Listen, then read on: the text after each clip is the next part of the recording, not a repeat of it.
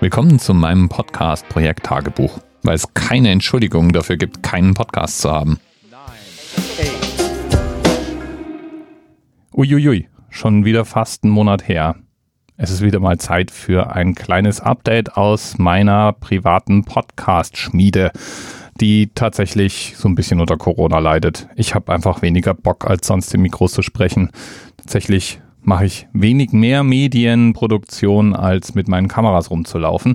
Ich habe ein paar Aufnahmen in letzter Zeit gemacht für To Debate und die muss ich halt jetzt dann irgendwann auch mal schneiden und veröffentlichen. Und das ist dieser bizarre Moment, wo ich einerseits unglaublich viel Spaß und Freude an meinem Hobby habe und andererseits genau gar keine Lust, Energie aufzuwenden. Das geht mir tatsächlich in ganz vielen Bereichen meines Lebens so. Und wenn man dem Netz so Glauben schenken darf, bin ich auch nicht der Einzige. Trotzdem habe ich Dinge getan.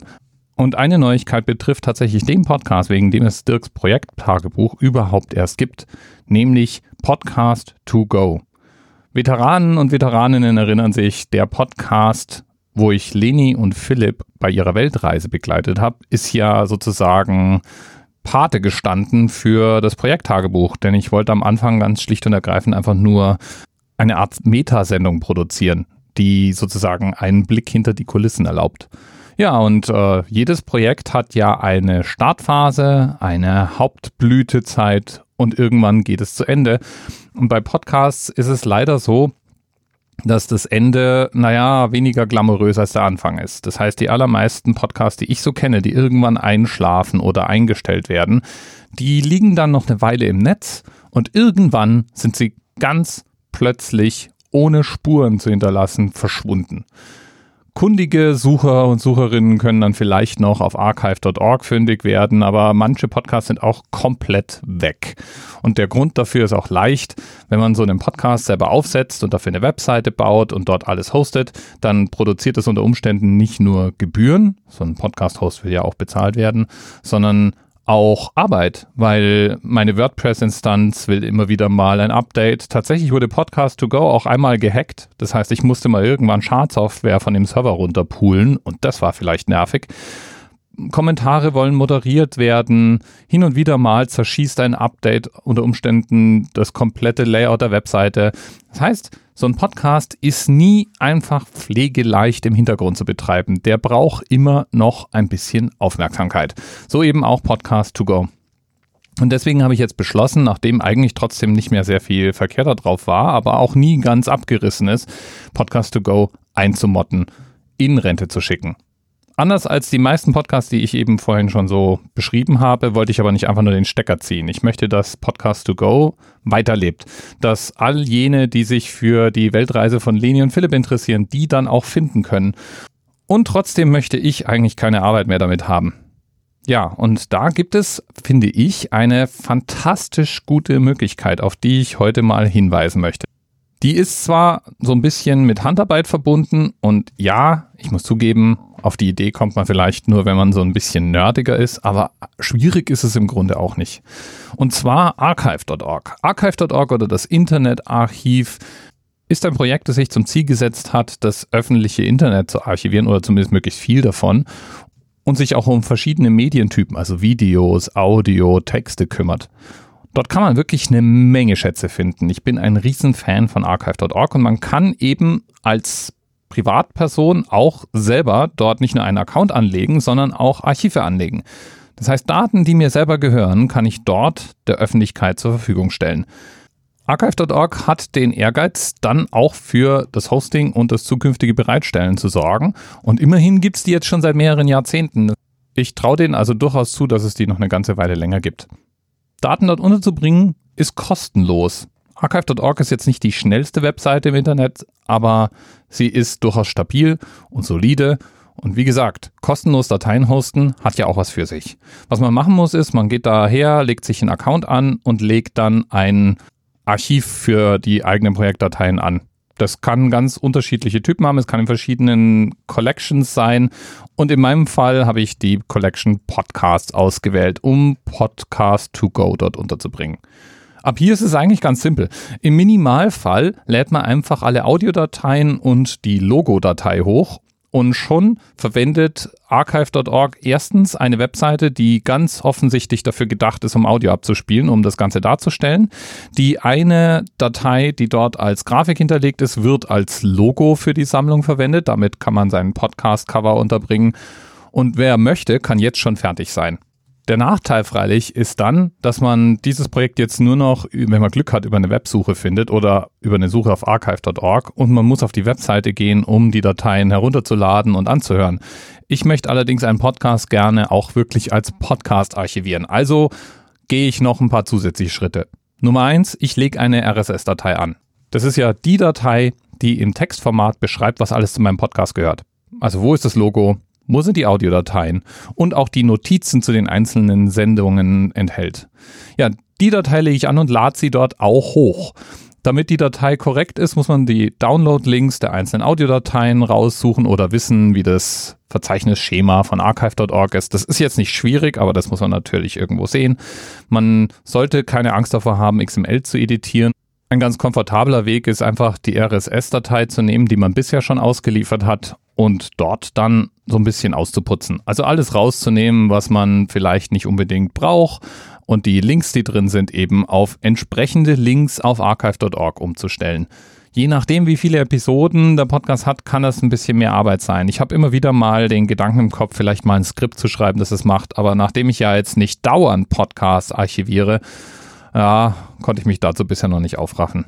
Aber wer weiß, vielleicht archiviere ich ja irgendwann mal anerzählt. Und ich finde, 1000 Episoden, die sind dann schon viel genug, dass ich unter Umständen mir ein Skript dafür leiste. Ja, jetzt jedenfalls, sobald man diese Datei geschrieben hat, lädt man die in dieselbe Collection hoch und dann leitet man, und das ist ein wichtiger Schritt, in der momentan noch existierenden Webseite die Zugriffe auf den bisher existierenden Podcast-Feed-Link auf diese neue Adresse um. Das heißt, meine RSS-Datei in meiner Collection auf archive.org, die kann man natürlich über einen direkten Link erreichen. Und auf diese Datei leitet man dann um, sodass alle Podcatcher, alle Clients, die daherkommen und meinen Podcast auf Aktualisierungen abklopfen, dass die eben dann mit einer HTTP-Umleitung darauf hingewiesen werden, dass es einen neuen Platz für diese Datei gibt. Das machen die meisten ordentlich programmierten Podcatcher tatsächlich vollautomatisch. Apple zum Beispiel, Apple Podcasts und das iTunes Directory oder auch die Podcast-Suchmaschine FIT oder auch Overcast oder AntennaPod, alle die, die ich bisher so getestet habe, bemerken nach einer Weile automatisch, dass es da eine neue Linkadresse gibt und werfen dann in Zukunft einen Blick in die neue Adresse. Sobald das im großen Stil passiert ist, kann man die alte Webseite abschalten. Ich habe das inzwischen alles so eingerichtet. Die Webseite selber existiert tatsächlich noch, also pod2go.de ist immer noch eine WordPress-Instanz, aber ich leite inzwischen um. Wer also nicht mit dem direkten Deep Link auf meine WordPress-Instanz kommt, wird auf archive.org weitergeleitet. Der Plan ist, das Ding noch ungefähr einen Monat laufen zu lassen und dann mache ich es aus. Jetzt war es bei Podcast to Go ja so, dass die Episoden zwar der Hauptinhalt waren, aber nicht nur Episoden zu finden waren, sondern eben auch zum Teil sehr ausführliche Blogposts, die Leni und Philipp auf dem Blog geschrieben haben. Die wollte ich jetzt nicht einfach verschwinden lassen. Und da habe ich mir auch bei archive.org Hilfe geholt. Zwei Dinge. Einmal gibt es das sogenannte Internet Web Archive. Das heißt, archive.org indiziert Webseiten und damit kann man natürlich auch eine alte Webseite, auch wenn die nicht mehr existiert, nach wie vor durchsuchbar und ansteuerbar machen. Der Vorteil davon ist, dass das Layout so mehr oder weniger erhalten bleibt und die Webseite immer noch, naja, durchsucht werden kann, wie man das eben damals bei der existierenden Webseite auch konnte. Da gibt es dann manchmal so ein bisschen Problemchen, das eine oder andere Bild ist nicht mehr da, manchmal funktionieren die Skripts natürlich nicht mehr und so weiter. Aber das ist eine Annäherung an die Webseite, wie sie vielleicht mal für eine Weile ausgesehen haben mag. Wenn archive.org eine Webseite noch nicht kennt, kann man die gezielt von archive.org crawlen lassen und auch das habe ich erstmal gemacht. Das heißt, Podcast to Go ist in seiner vollständigen Version inzwischen auf archive.org zu finden. Aber die Artikel, von denen ich gerade gesprochen habe, die hätte ich halt trotzdem gerne auch noch in einer etwas greifbaren, einfacheren Form verfügbar gemacht. Auch die Fotos, die Leni und Philipp veröffentlicht haben, waren jetzt einfach mal zu schade, um sie den Internetgöttern zu überlassen, weil wer weiß, ob die dann noch sichtbar sind, sobald die echte Webseite weg ist und so weiter. Und deswegen habe ich mir ein Plugin installiert in mein WordPress, das aus meiner WordPress-Instanz ein PDF-Dokument erzeugt hat. Und dieses PDF-Dokument habe ich dann auch an denselben Platz hochgeladen, an dem das Podcast-Projekt seine letzte Ruhestätte gefunden hat. Das heißt, der letzte Eintrag im Podcast to Go Feed ist ein Link auf ein PDF und in dem PDF sind dann diese ganzen Artikel und Bilder zu finden. Theoretisch ist es ja so, dass man bei Podcasts auch Episoden machen kann, die eben weder Audio noch Video sind. Eigentlich kann man alles dort reinpacken, was im Internet mit einem sogenannten MIME-Type beschrieben werden kann. Und das gilt ganz besonders für PDFs. Früher gab es sogar Podcasts, die PDFs ausgeliefert haben. Ja, und genau das habe ich dann gehofft, könnte auch mein Podcast leisten. Das heißt, ich habe einen zusätzlichen Eintrag gemacht, der auf diesen PDF-Eintrag verweist. Und äh, ja, also es sieht so aus, als wenn das so gut wie nirgends mehr funktioniert. Schade eigentlich, es wäre ja irgendwie schön gewesen. Und ich habe ja mit meiner Fotografie auch immer wieder mal die Idee im Kopf, Fotos mit Podcasts zu verbinden. Da wäre das natürlich auch irgendwie praktisch gewesen. Aber es sieht so aus, als wenn heutzutage eigentlich keiner mehr an irgendwas anderes als an Audio denkt, wenn er an Podcast denkt. Und besonders diejenigen, die Clients programmieren, machen sich natürlich nicht die Mühe, das doch sehr seltene Szenario zu prüfen, dass jemand einen PDF statt einem Audio-File reinreicht. Wie dem auch sei, das PDF liegt mit im Archiv und ich muss jetzt nur noch einen schlauen Weg finden, wie ich da drauf linke, sodass die Leute es wirklich anschauen können. Über die Webseite kann man es erreichen, aber das ist mir jetzt nicht offensichtlich genug. Ich habe da noch die Beschreibung angepasst auf archive.org. Das heißt, in meinem Podcast-Projekt findet man jetzt auch einen schön sichtbaren RSS-Button und einen iTunes-Button, sodass man weiß, wo man den Podcast in Zukunft abonnieren kann. Und das ist vielleicht noch als Hinweis ganz interessant. Ja, der Podcast, der lebt erstmal weiter. Also wer auf iTunes sucht oder wer jetzt bei den anderen Orten sucht, in denen man Podcasts finden kann, wird feststellen, Podcast to Go ist immer noch da. Man kann es immer noch abrufen, man kann es immer noch anhören. Der einzige Unterschied ist, es gibt jetzt keine Webseite mehr im Hintergrund, die selbst betrieben wäre. Natürlich ist archive.org auch eine Webseite, aber es ist eine, die ich nicht mehr warten muss. Und damit ist dieser Podcast komplett in Rente geschickt. Der wird weiterhin betrieben, solange dieses System aus RSS-Dateien, Audiodateien, Podcast-Verzeichnissen wie dem Apple iTunes Podcast Directory und so weiter nach wie vor existieren. Und solange habe ich genau gar keinen Aufwand damit. Sollte sich das irgendwann ändern, ja, dann kann man immer noch über die archive.org Webseite diesen Podcast finden und sollte archive.org irgendwann seinen Dienst quittieren und diesen ganzen Kram einmotten, ja, so be it. So sehr ich mir wünschte, dass irgendjemand sich mal die Mühe machen würde, einen echten Archivansatz für Podcasts auf die Beine zu stellen, so sehr bin ich mir auch bewusst, dass mir das zu viel Aufwand wäre und archive.org praktisch so eine Art Kompromisslösung unter Umständen ist. Aber eine, die durchaus mehr Chancen hat als viele andere Projekte, die ich schon gesehen habe. Podcast to Go ist auch nicht der erste Podcast, den ich auf die Art in Rente schicke. Das habe ich genau analog auch mit das Ferngespräch schon mal gemacht. Und beide Podcasts werden auch tatsächlich immer noch schön regelmäßig abgerufen. Also Podcast to Go war jetzt in den zwei Wochen, die das Ding jetzt auf archive.org hilft, immerhin über 2000 Mal aufgerufen worden.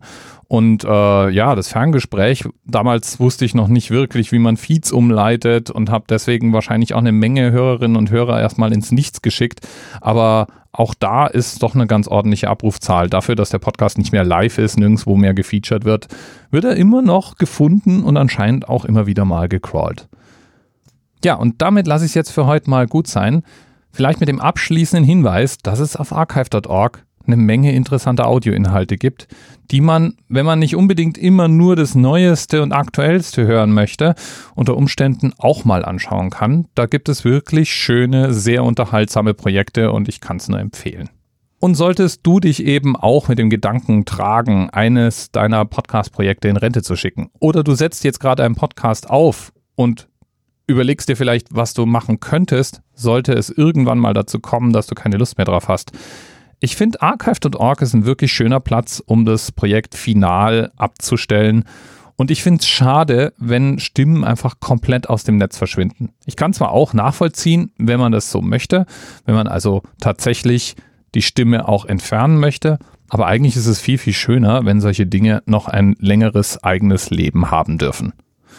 Und damit ist jetzt meine monatliche Durchsage auch wieder beendet. Ich werde in nächster Zeit wieder ein bisschen mehr machen. Ich habe so ein paar Sachen, die inzwischen aufgenommen auf Platte liegen. Ich habe schon ein paar Mal angeteasert, dass ich Aufnahmen mit meiner Frau gemacht habe. Da wollen wir noch ein paar zusätzliche Aufnahmen machen, sobald wir darauf Lust haben. Es gibt ein paar Projekte, die bei mir so im Vorbereitungsstadium sind. Und irgendwann habe ich auch wieder die Energie und Lust, meinem Hobby etwas ausführlicher zu frönen. Hier beim Podcast-Projekt Tagebuch wirst du es dann auf jeden Fall als erstes hören. Tchau.